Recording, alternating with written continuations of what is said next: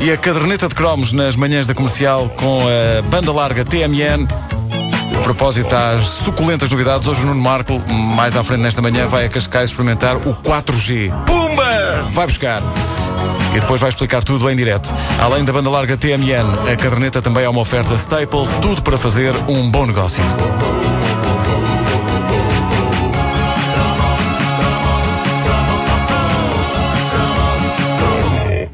Corria o ano de 1983, todo o Portugal gostava uh, deste senhor que está aqui no estúdio e conhecia o trabalho dele de, de, de coisas como o Senhor Feliz e o Senhor Contente. Uh, ninguém estava, era à espera, que ele detonasse uma verdadeira bomba atómica num serão. De quando? É em, em que mês é que aquilo foi? Em que, em que dia? Em que dia começou o tal? Não sei precisar, meu querido. Não Foi em sei 83. precisar. Não me lembro exatamente do dia. Eu- que mês você Eu estou na minha fase Amália, não me lembro de nada.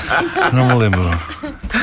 Seja como for, foi em 83. O, o- o tal canal era diferente de tudo o que já se tinha feito neste país, a começar pelo genérico.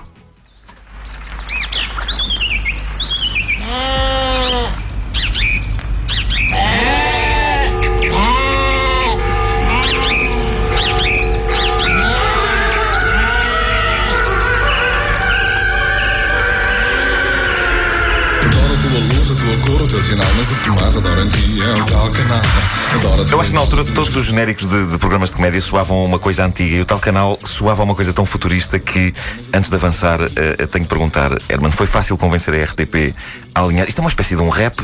É- é um quando rap ainda, mesmo. quando ainda havia pouco, pouco rap. É, ninguém altura. sabia muito bem ainda o que, o que era. Aliás, não foi fácil fazer. A, a- tivemos de mudar meiaste várias vezes, porque o entendimento do, do rap era assim uma coisa com ritmo, assim uma coisa divertida, não é? É uma coisa assim divertida, não é? Pum, pum, tchá, tum, pum, tum, tum, tum. Portanto, só com o Ramon Galares é que a gente chegou lá, porque era também um miúdo e, era- e já percebia mais ou menos o que é que a gente Sim, queria. sim, sim. E já tem uns instrumentos malandros e uma Lynn Drum e o pum, pum e tal. E agora, tive, na altura, eh, a, a televisão era eh, dirigida, foi, eu tinha mudado o poder político e entrou um gajo com com um espírito completamente soação Twitter com, en- entre o IP e o soação Twitter que é o, o grande alternativo José Nisa Lá está. E, Portanto, o José Nisa foi o meu, foi o meu anjo da guarda. de Exato, tal maneira exato. que o primeiro guião do tal canal voltou para trás todo censurado. A sério. É encarnado. E o Genisa no outro dia encontrou-me e disse: Sabes que eu tenho, eu não me pedes, não, não me peças para dizer pormenores, mas eu tenho lá o primeiro episódio para te dar para tu ficares com a recordação.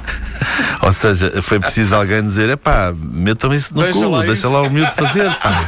Ah, houve uma coisa chamada 25 de Abril, respirem fundo, acalmem-se. não é? Mas ideia que é um é processo que- que falta fazer noutras áreas de, de- portuguesas. Mas sobre a justiça falaremos qualquer dia. Claro. Ah, imagino que sim. O, o- o- o tal canal eu acho que era uma, era uma espécie de uma nave espacial que foi montada, porque na altura se calhar não havia ah, tecnologia, foi montada tipo com tábuas e com, e com meios. acho que é uma imagem. Sim, é isso mesmo. É uma nave espacial feita de bidões com bocadinhos de alcatrão que foram apanhados na praia e, e uns, tudo embrulhado com cordas de, de, de redes de pescador. É. Mas conseguiu-se, é muito engraçado. E o, o genérico que ouvimos eh, agora é- era só a ponta de um iceberg chocante. Melhor- no melhor dos sentidos, daí para a frente eh, era sketch atrás de sketches, de sketches que provava uma citação do filme uh, Feiticeiro de Oz. Nesse filme a Judy Garland dizia We're not in Kansas anymore e nós eh, dávamos por nós a pensar We're not in Sabadabadu anymore. Eh, olha, vamos ouvir exemplos. Vamos embora. Boa noite, senhores ouvintes. Aliás, espectadores. Boa noite, senhores espectadores. Bem-vindos a esta primeira emissão experimental definitiva. O tal canal, o melhor de Portugal, deseja-lhe uma boa noite e que fique. Aguardamos. Ai, perdão, saltei uma linha.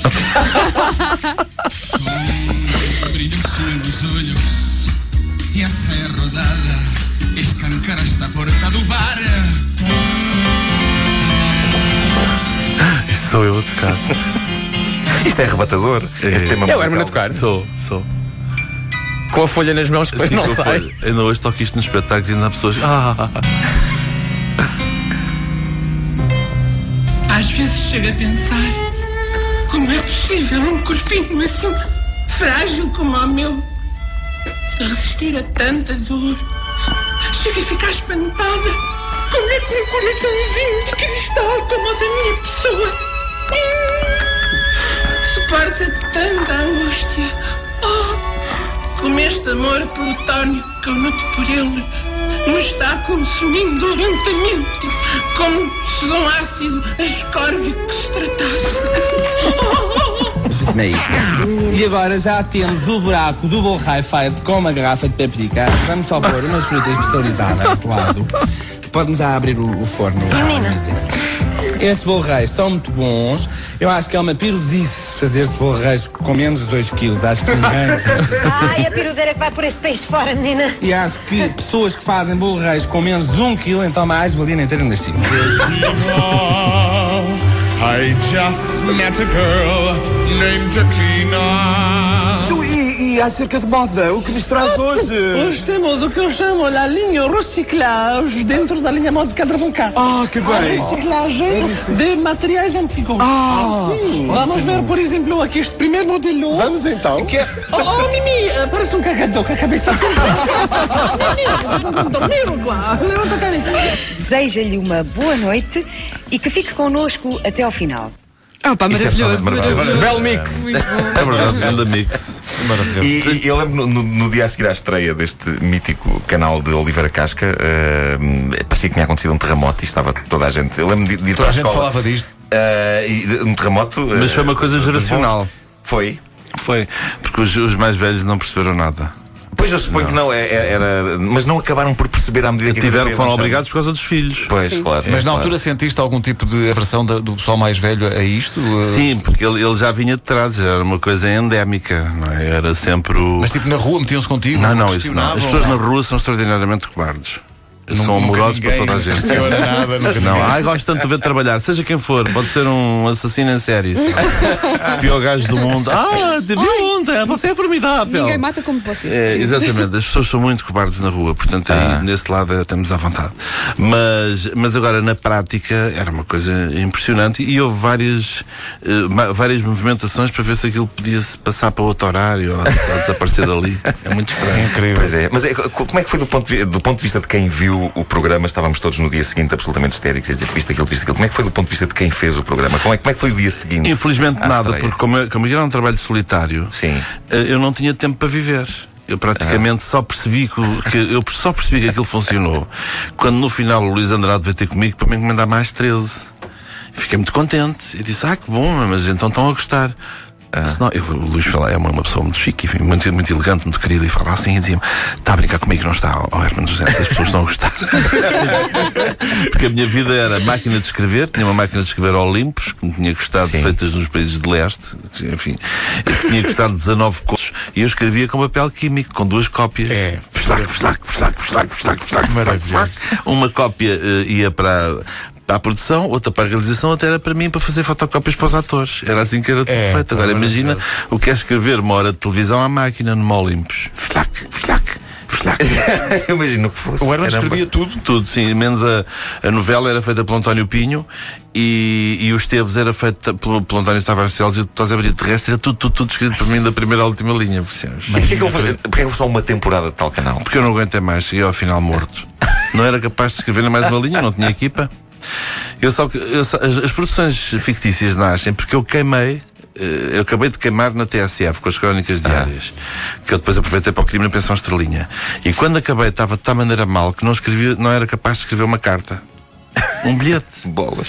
E então ahm, desafiei o Nuno Artur para ver se me, se me arranjava uma equipa para escrever, porque eu depois também não achava piada aos outros, aos outros escritores da altura, que era tudo muito convencional.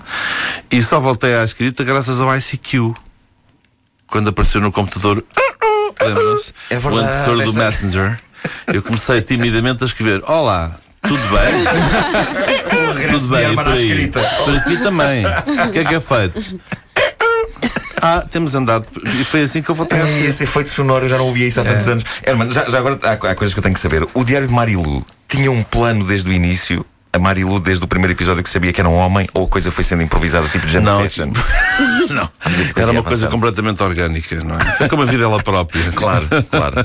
Mas eu, eu, eu, o final, faz- é, é um bocadinho inspirado nas brincadeiras com a minha prima Gracinha e Marinita. Eu tinha duas primas, que era a Gracinha e a Marinita, que ainda tenho, só que agora estão crescidas, não me ligam nenhuma.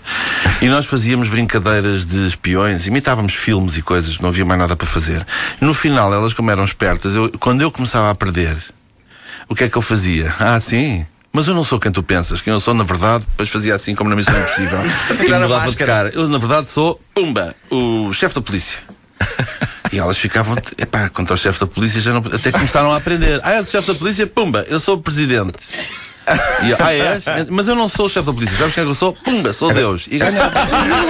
Agora imagina a camada de máscaras que era preciso ter. É Exato. impressionante. Portanto, E- e- Sou precursor um bocado da lógica da Mission, do Mission Impossible. Claro, claro. E há, há também uma coisa que me inquieta sobre o tal canal que é. ah, é, é o primeiro programa em que se nota o, o incrível uso que o, que o Herman dá a barbas postiças.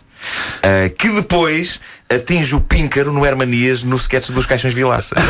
em que eu acho que a barba e o cabelo são quase um personagem por si só. Exatamente. Ah, mas há, há um gosto na, na barba postiça, não há? Há, há uma- Não, há- é- é- há belíssimas barbas postiças no tal canal. Era uma, era uma vingança, porque não há nada que mais doa a um ator que pôr uma barba postiça, porque aquilo ficas a picar com.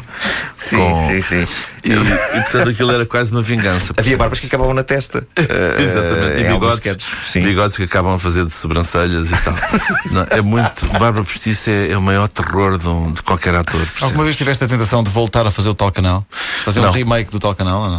Não, porque eh, eh, as coisas mudaram comple- completamente e não. eh, hoje em dia, por exemplo, luta-se com, com a, a otimização dos custos, subverte qualquer coisa que, que possas fazer.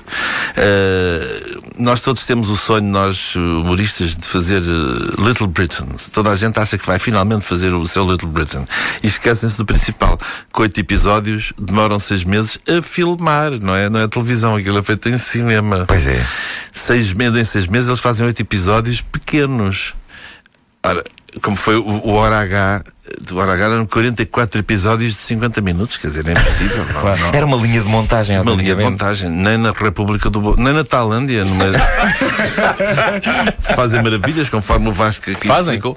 Ah, não se consegue, não, ninguém faz, não é? Portanto, é impossível ter rigor, não, não há verba que chegue. Não Falar em ter rigor, eh, estava o Herman a dizer que o tal canal era muito orgânico. Esta manhã também, uma vez que as notícias às nove. São da manhã, é amanhã às nove. Talvez seja melhor acabarmos aqui esta edição da sei. caderneta de cromos, não é? Vamos retomar logo a seguir. Vai ser tá uma gigantesca edição que nunca mais vai acabar. Portanto, agora a pausa para as notícias. Pausa para as notícias e depois coisa. As notícias às nove. Bem, já lá vamos. Eh, às 9 e 4 Quero só dizer que a caderneta de cromos é uma oferta banda larga TMN. Volto a dizer que o, o Marco, quando sair daqui, vai para Cascais testar o 4G da TMN. É na pá. E vão pôr-te num, num túnel de vento e tudo. Eu nem sei bem o que é isso. coisa. Eu nem sei bem o que é um túnel de vento. Tu nem sabes o que é que te espera. Vão- Implica atirarem-me de um sítio alto. Sim. Sim. Eu só vi aquilo em maquete e já era assustador. Daqui a pouco falamos sobre isso. A caderneta também é uma oferta Staples, tudo para fazer um bom negócio. Notícias das 9 na comercial a seguir. São 9 e 5.